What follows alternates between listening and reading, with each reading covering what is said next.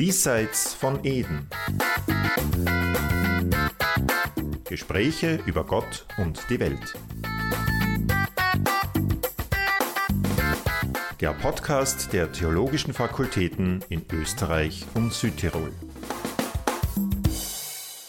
Willkommen bei einer neuen Episode des Podcasts Diesseits von Eden. Heute geht es um das Thema Nachhaltigkeit angesichts der Ukraine-Krise und der darauf folgenden Energiekrise. Zu Gast habe ich heute zwei Theologen, einen aus Innsbruck und einen aus Linz.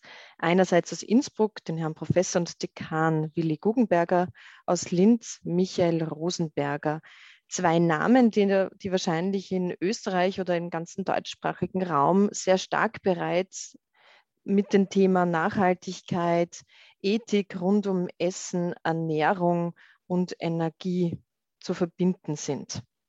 Die erste Frage stelle ich gleich an Professor Guggenberger aus Innsbruck. Sie haben ja letztes Jahr bei Ihrem Antritt als Dekan der Innsbrucker Katholisch-Theologischen Fakultät angekündigt, die Fakultät verstärkt im Diskurs über das Thema Nachhaltigkeit zu platzieren. Sie haben da gemeint, ich möchte meinen Beitrag dazu leisten, dass Theologie und christliche Philosophie als das wahrgenommen werden, was sie sind, höchst zeitgemäß, weltoffene und gesellschaftsrelevante Wissenschaften. Jetzt frage ich mich angesichts der Ukraine-Krise und der Energiekrise, die theologische Wissenschaft scheint doch recht ruhig zu sein, gerade zu diesem Thema. Inwieweit ist da die Theologie oder auch die Innsbrucker Fakultät schon in den Diskurs eingestiegen oder braucht es noch? Wir sind sicher ständig auf dem Weg dazu. Ähm, vielleicht sind wir wirklich in den in der Öffentlichkeit, in der medialen Wahrnehmung nicht so laut zu hören. Ähm, mir ist es ein großes Anliegen, dass wir, wenn wir als Universitäten, als theologische Fakultäten irgendwie Vordenkerinnen sein wollen in der Gesellschaft, dass wir dann auch die eigene Praxis ausrichten an Nachhaltigkeitswissen. Ja, und auch das versuchen wir, soweit das möglich ist, in unserem Betrieb, in unserem Gebäude möglichst unter Einbeziehung aller Beteiligten voranzubringen. Jetzt aber nochmal zurückzukommen auf, der, auf die aktuelle Energiedebatte. Inwieweit kann sich da die Theologie, die Theologie als Wissenschaft einbringen? Was hat sie da zu sagen? Und ich denke, es gilt hier, was Papst Franziskus auch in seiner Enzyklika Laudato Si von 2015 gesagt und im Grunde mit dieser Enzyklika auch vorgeführt hat. Hier müssen wir als Theologinnen und Theologen natürlich ganz wesentlich zurückgreifen auf die Kenntnisse der Naturwissenschaften, der Klimaforschung, äh, der technischen Wissenschaften etc. Aber es geht, glaube ich, ganz wesentlich auch um die Frage, wie wir uns selbst und andere motivieren können, äh, nicht nur zu denken, umzudenken, sondern auch umzukehren. Papst Franziskus spricht ja von einer ökologischen Umkehr, also das heißt, es braucht eine Bewegung im Verhalten. Und dazu, glaube ich, kann gerade die Theologie sehr viel an Motivationswissen, wenn man so will, beitragen. Da kann ich, glaube ich, ganz gut anschließen. Ähm, diese Motivation äh, wird vielleicht sichtbar, wenn man sich genauer anschaut, was versteht die moderne Welt unter ökologischer Umkehr und was verstehen wir in der Kirche und mit Papst Franziskus darunter. Äh, normalerweise in den Debatten spielt immer die größte Rolle technische Innovation, also Effizienzsteigerung, äh, dann auch alternative Energien, die man nutzt, etc. etc. Das ist alles wichtig und notwendig, aber es gibt zwei andere Bereiche, die dazukommen müssen, weil sonst die technische Innovation in der Luft hängt. Und das eine ist so etwas wie eine Veränderung des Sozialverhaltens, um die Bedürfnisse anders zu befriedigen, also beispielsweise Umstieg vom Individualverkehrsmittel ins öffentliche Verkehrsmittel oder ähm, bewusstes Einkaufen der Lebensmittel aus der Region, ökologische Qualität etc. Das wären so Beispiele, wo das Sozialverhalten sehr entscheidend ist. Und da merkt man, da geht schon sehr viel mehr an die persönlichen äh, Fragen äh, des Lebens heran. Und das Dritte, da wird es dann ganz empfindlich, nämlich bei der Frage, brauchen wir eigentlich all das, was wir bisher konsumieren? Oder müssten wir nicht auch ein Stück zurückstecken, unsere Verbräuche ein Stück reduzieren. Gerade jetzt in der akuten Energiekrise, äh, wo die Rohstoffe knapp werden, äh, wird das zu einer ganz entscheidenden Frage. Und von christlichem Verständnis her wäre das die allererste Frage, nämlich können wir nicht auch ein Stück zurückstecken, beispielsweise die Wohnung etwas weniger warm heizen im Winter, etwas weniger Auto fahren, äh, etwas weniger fliegen etc., um da tatsächlich dann auch Ressourcen einzusparen. Die Kirche bzw. die Theologie wirkt aber angesichts der aktuellen Debatte rund um die Diskrepanz zwischen Versorgungssicherheit versus Klimaziele sehr ruhig. Das, was Sie genannt haben, sind ja jetzt sehr individuelle Möglichkeiten, also Energiesparen und so weiter. Dazu wird wahrscheinlich ja auch die Ministerin Gewessler aufrufen. Jetzt ist die Frage, die Menschen brauchen Gas, die Menschen brauchen Energie, der Strom, der muss fließen, die Heizungen, die müssen warm werden. Ähm, ist das denn alles nur mit ja, einen Deckel auf den Topf geben und mehr den Zug benutzen oder den, den öffentlichen Verkehr benutzen denn getan? Ist das nicht etwas, wo man ein großes Problem wieder sehr auf Individuen abwälzt? Ist das die theologische Antwort auf die Energiekrise? Äh, kurzfristig, glaube ich, ist das ein, jedenfalls ein ganz wichtiger Baustein. Ähm, und ich würde es nicht als Abwälzen sehen, sondern für mein Verständnis äh, haben die Individuen auch eine Mitverantwortung und die müssen wir wahrnehmen. Also sowas wie Citizen Responsibility äh, im Fachjargon, ja, also die bürgerschaftliche Verantwortung, die wir haben, Konsumentinnen, Konsumentenverantwortung, das gehört schon auch dazu. Und da haben wir vielleicht zu lange auch locker drüber weggeschaut und gesagt, der Staat soll es richten. Natürlich hat der Staat seine Aufgabe, aber auch die Individuen müssen das ihre beitragen, sonst funktioniert es nicht. Und wir haben 15 bis 20 Prozent äh, Spielräume, die wir gut nützen können, um einzusparen. Äh, was wäre die Folge? Die Folge wäre, dass die Nachfrage nach Energie ein Stück zurückgeht und damit die Preise sich etwas entspannen würden. Und genau das wollen wir ja eigentlich auch erreichen. Also von daher ist das schon auch ein wesentlicher Beitrag der Einzelnen. Vom Staat her ist natürlich jetzt kurzfristig gefordert zu schauen, wie können wir für diese äh, Energieressourcen entsprechend eine gewisse Sicherheit über den nächsten Winter geben. Längerfristig geht es natürlich darum, dass man noch entschiedener aus den fossilen Energien herausgeht und Maßnahmen ergreift, um die regenerativen Energien voranzutreiben. Denke mir, es ist ja auch immer die, die Verflechtung sozusagen zwischen der strukturellen und individuellen Ebene zu bedenken. Es wird sich eine Wirtschaft nicht transformieren lassen, es werden sich Städte nicht nachhaltiger gestalten lassen, Verkehrswege nicht nachhaltiger gestalten lassen, wenn sich die Erwartungen der Einzelnen an diese Infrastrukturen nicht ändern. Und das heißt, gerade in demokratischen Gesellschaften ist natürlich das Umdenken eine wesentliche Voraussetzung dafür, dass sich auf struktureller Ebene etwas bewegen kann, weil die Politik ja eben doch den Erwartungen und dem Willen der Menschen folgt in dieser Hinsicht. Und vielleicht noch eine Ergänzung zur kurzfristigen Frage. Die soziale Gerechtigkeit ist natürlich hier auch ganz entscheidend. Ähm, wenn es um Preisgestaltung, um Versorgungssicherheit geht. Ähm, und das wird leicht vergessen, diese soziale Gerechtigkeit, der soziale Friede ist ja auch ein wesentlicher Bestandteil von Nachhaltigkeit. Nun sprechen wir hier dann in diesem Podcast. Das ist natürlich ein, ein Medium, das vor allem von Theologinnen und Theologen gehört wird oder von Interessierten. Ähm, ich habe schon erwähnt, mir kommt vor, als würden Theologinnen und Theologen gerade zu diesen aktuellen Fragen sehr schweigen. Abseits von theologischen Medien höre und lese ich gerade sehr wenig über die Themen oder über die Knackpunkte, die Sie gerade erwähnt haben. Woran liegt es? Hm, trauen sich Theologinnen und Theologen gerade in diesen Energie- und Nachhaltigkeitsfragen nicht mehr zu?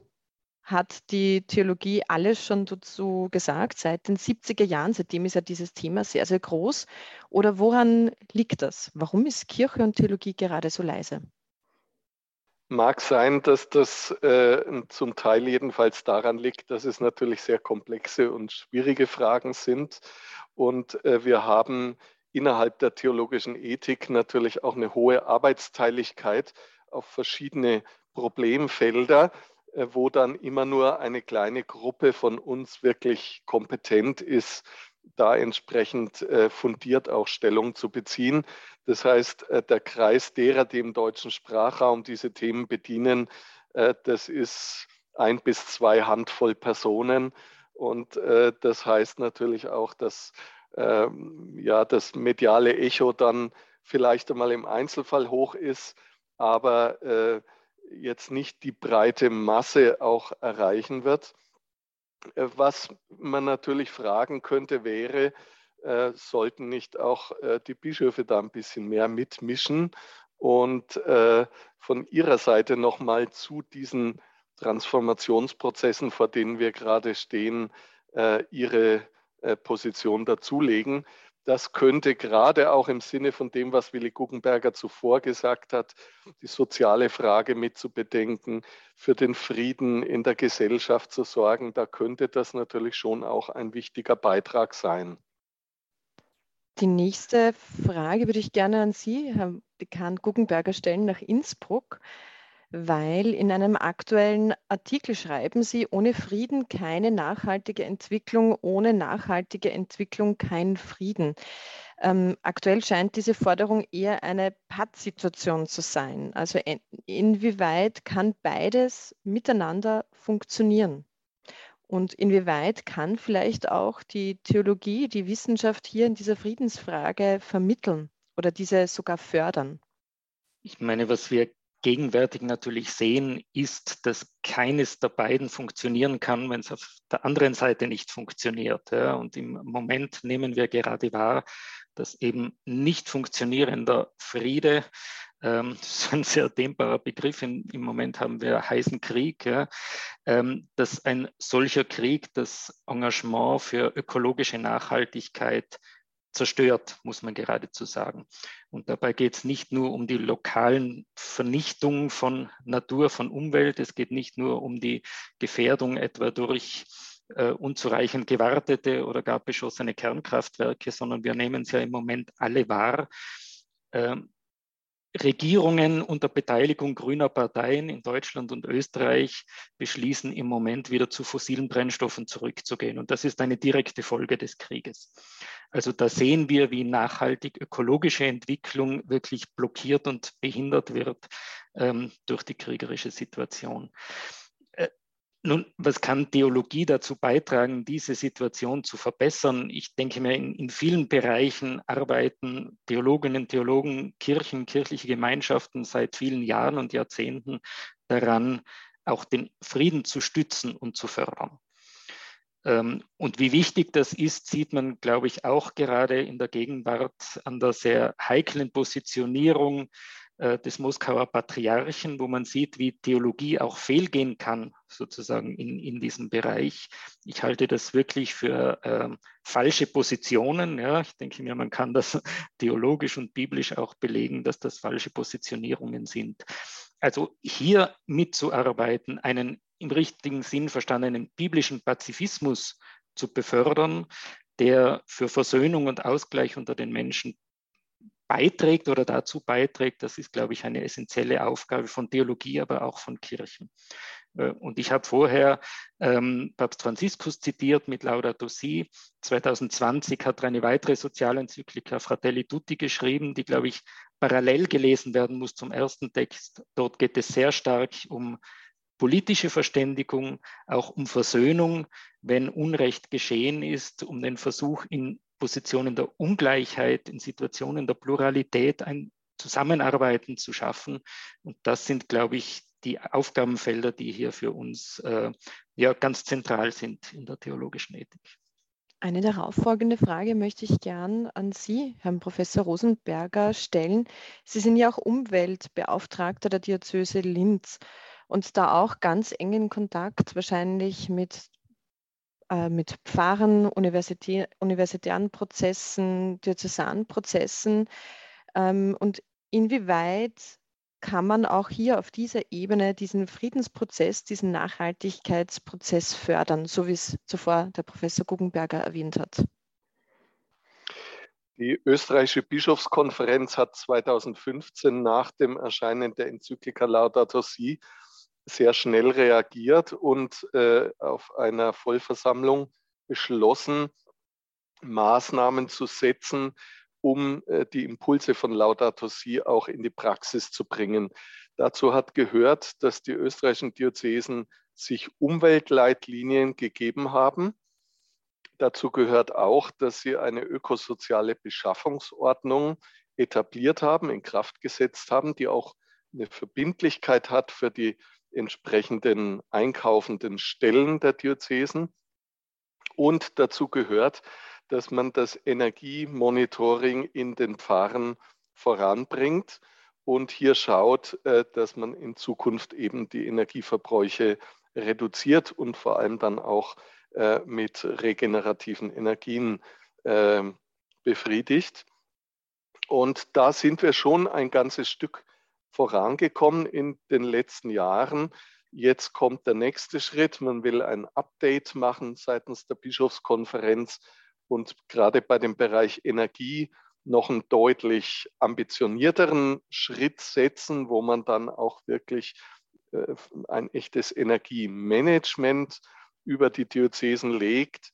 Ähm, das wird schon ein riesiger Schritt sein, wenn das gelingt. Also hier passiert eine ganze Menge. Äh, vieles ist natürlich von der Basis äh, in den Pfarren abhängig. Und äh, ja, manche Prozesse sind noch mühsam. Wir haben in äh, Oberösterreich von der Umweltarbeit der Diözese her zum Beispiel äh, eine Kampagne in den letzten Jahren durchgeführt, Fahren ins Klimabündnis. Und es sind mittlerweile fast 60 Pfarren Mitglied im Klimabündnis und haben damit auch Maßnahmen ergriffen, ihre äh, Bilanzen nachhaltiger zu gestalten. Aber man muss sagen, das sind 60 Pfarren von über 500. Ähm, also da ist noch viel zu tun. Und man merkt, wie da auch manches sehr, sehr zäh und sehr mühsam läuft, um die Menschen hier in Bewegung zu bringen. Äh, da müssen wir als Kirche auch zugestehen, äh, dass wir vielleicht nicht besser sind als der Rest der Gesellschaft. Kann denn der Glaube an Gott tatsächlich zu einem Engagement für Gerechtigkeit, Nachhaltigkeit, für eine ökologische Trendwende motivieren? Wenn Sie, Professor Rosenberger, erzählen, dass es selbst an der Basis nicht so einfach ist, diese Themen unterzubekommen, wie geht denn das dann einher? Wie kann man die Menschen, die Christen dazu motivieren, Schritte zu setzen? Und kann der Glaube an Gott tatsächlich zu so einem Engagement motivieren? Also grundsätzlich kann der Glaube das äh, von vorn bis hinten. Denn wenn wir wirklich äh, die Bibel äh, richtig lesen, dann sehen wir, wie da eine hohe Sensibilität für das Wunder der Schöpfung da ist, aber auch für die Zerbrechlichkeit, die sie trägt und äh, wo schon auch äh, der Imperativ immer wieder eingemahnt wird, mit dieser Schöpfung achtsam und sehr sorgsam umzugehen, gerade auch, weil sie eine Leihgabe Gottes an uns Menschen ist und nicht etwas, was unser Besitz wäre. Und Leihgaben, da geht man ja besonders achtsam damit um. Also da steckt eine hohe Motivation drin, auch wirklich äh, das Gut wieder zurückzugeben und äh, eben nicht in schlechten Zustand. Also da würde ich sagen, die Grundmotivation ist äh, reichlich äh, da und reichlich möglich. Ähm, warum funktioniert die oft in den Pfarren noch nicht? Zum einen glaube ich, es gibt immer noch zu viele äh, Pfarren, wo über diese Themen und diese Dimension des Schöpfungsglaubens wenig gesprochen und wenig informiert wird. Aber ich glaube, es kommt ein zweites dazu. Äh, das muss auch erlebbar werden. Ähm, also ich muss diese Schönheit der Schöpfung, dieses Staunen auch erlebbar machen. Und ich bin momentan dran zu überlegen, dass wir in Linz wesentlich stärker als bisher so erlebnisbasierte Schöpfungserfahrungen zu vermitteln versuchen. Also wirklich mit den Leuten in ein Naturschutzgebiet hinausgehen und gemeinsam mit Biologen dann dort den Menschen zeigen, was die Kostbarkeiten sind und so diese Emotionalitäten wecken, die eigentlich zur, zur Motivierung auch nötig sind. Letzteres möchte ich ganz unterstreichen und es gibt ja auch schon eigentlich sehr viel Angebot in dieser Richtung, äh, Wanderexerzitien und ähnliches, ähm, weil ich schon auch immer davon ausgehe, es ist ganz wichtig wahrzunehmen, was wir eigentlich zu verlieren haben, ja, das wirklich zu erleben und zu erspüren. Ähm, zum ersten Teil der Frage kann ich auch ganz unterstreichen, was Michael Rosenberger gesagt hat. Ich denke, man kann nicht in einem positiven Verhältnis zu einem personalen Gott leben wollen, wenn einem die Dinge und die Personen, die ihm wichtig sind und am Herzen liegen, nicht auch wichtig sind und am Herzen liegen. Da kommt man sonst in eine kognitive Dissonanz, die eigentlich nicht tragbar ist. Also ist für mich biblischer Glaube notwendig verknüpft mit Fragen sozialer Gerechtigkeit und ökologischer Verantwortung. Dass wir immer wieder träg sind und daran scheitern an unserem eigenen Anspruch, ja, das ist Grund genug, sich immer wieder selbst daran zu erinnern und weiterzuarbeiten in diesen Bereichen. Eine letzte Frage auch noch in Richtung Schöpfungsverantwortung oder auch, aber auch um den Sack zuzumachen zu der Anfangs-, äh, Ausgangssituation, weil die Fragen der Schöpfungsverantwortung von Frieden und Gerechtigkeit, Chancengleichheit sind ja seit den 70er Jahren eigentlich gleich geblieben. Jetzt ist meine Frage dazu, ist denn jetzt alles schon dazu gesagt worden oder ähm, motiviert jetzt diese Energie- und Ukraine-Krise noch stärker dazu, diese Themen neu aufzugreifen und neu zu denken.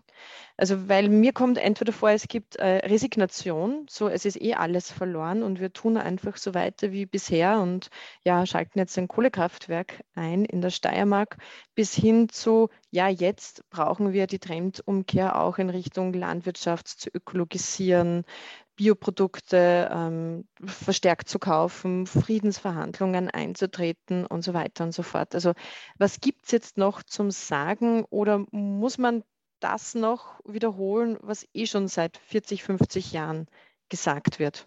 Wiederholen muss man sicher immer wieder, was an, an Wissen da ist. Ähm, ich denke mir, was im Grunde aber wichtiger ist, ist die Arbeit an, an positiven Konzepten. Ja. Und da können wir eigentlich an den Ausgangspunkt unserer Diskussion zurückkommen. Also die, die Frage von Lebenskonzepten oder die Frage, was gutes Leben ausmacht, daran zu ringen, ich denke mir, das, das ist zentral und da schaut man nach vorne äh, und daran müssen wir eigentlich arbeiten.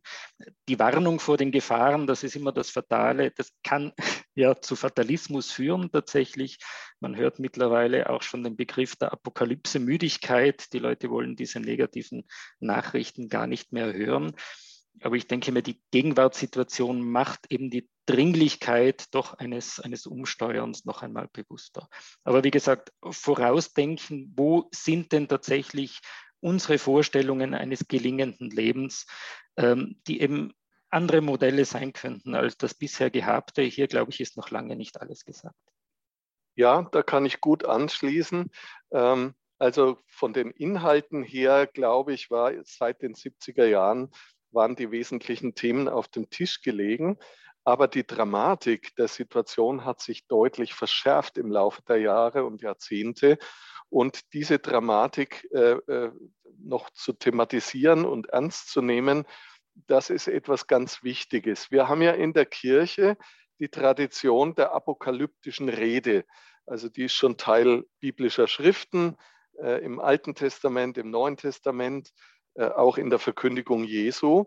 Und äh, von daher zeichnet sie eigentlich unsere Glaubenstradition aus. Und Apokalyptik heißt einerseits natürlich schon auch Katastrophen nicht verharmlosen, sondern wirklich auch in ihrer vollen Dramatik klar zu machen.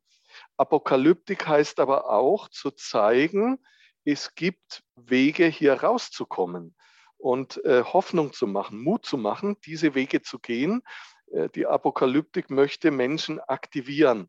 Und äh, das, glaube ich, das wäre die große Herausforderung und Aufgabe auch von Kirche in dem Zusammenhang, äh, nicht zu verharmlosen, wie dramatisch die Lage momentan ist. Ja, die Chance, noch das 1,5 oder 2 Grad Ziel der Pariser Klimaverhandlungen zu erreichen, die ist gering. Aber es gibt diese Chance und wir können sie packen. Und genau daran müssen wir jetzt mit großer Entschiedenheit arbeiten. Und da kann der Glaube Kraft, Motivation und Ausdauer geben. Ich sage Danke an meine beiden Gesprächspartner, Wilhelm Guggenberger aus Innsbruck und Michael Rosenberger aus Linz. Das war schon wieder mit der Diesseits von Eden Podcast-Folge zum Thema Nachhaltigkeit, Schöpfung und Energiekrise. Ich sage Danke an alle Zuhörerinnen und Zuhörer, danke an alle Gesprächspartner und ich wünsche allen noch einen schönen Sommer. Dieser Podcast wurde Ihnen präsentiert von den Theologischen Fakultäten in Österreich und Südtirol. Das sind die katholisch-theologischen Fakultäten der Universitäten Innsbruck, Graz, Linz, Salzburg und Wien, die Philosophisch-Theologische Hochschule Brixen, die Evangelisch-Theologische Fakultät der Universität Wien sowie das Institut für Islamische Studien, ebenfalls der Universität Wien.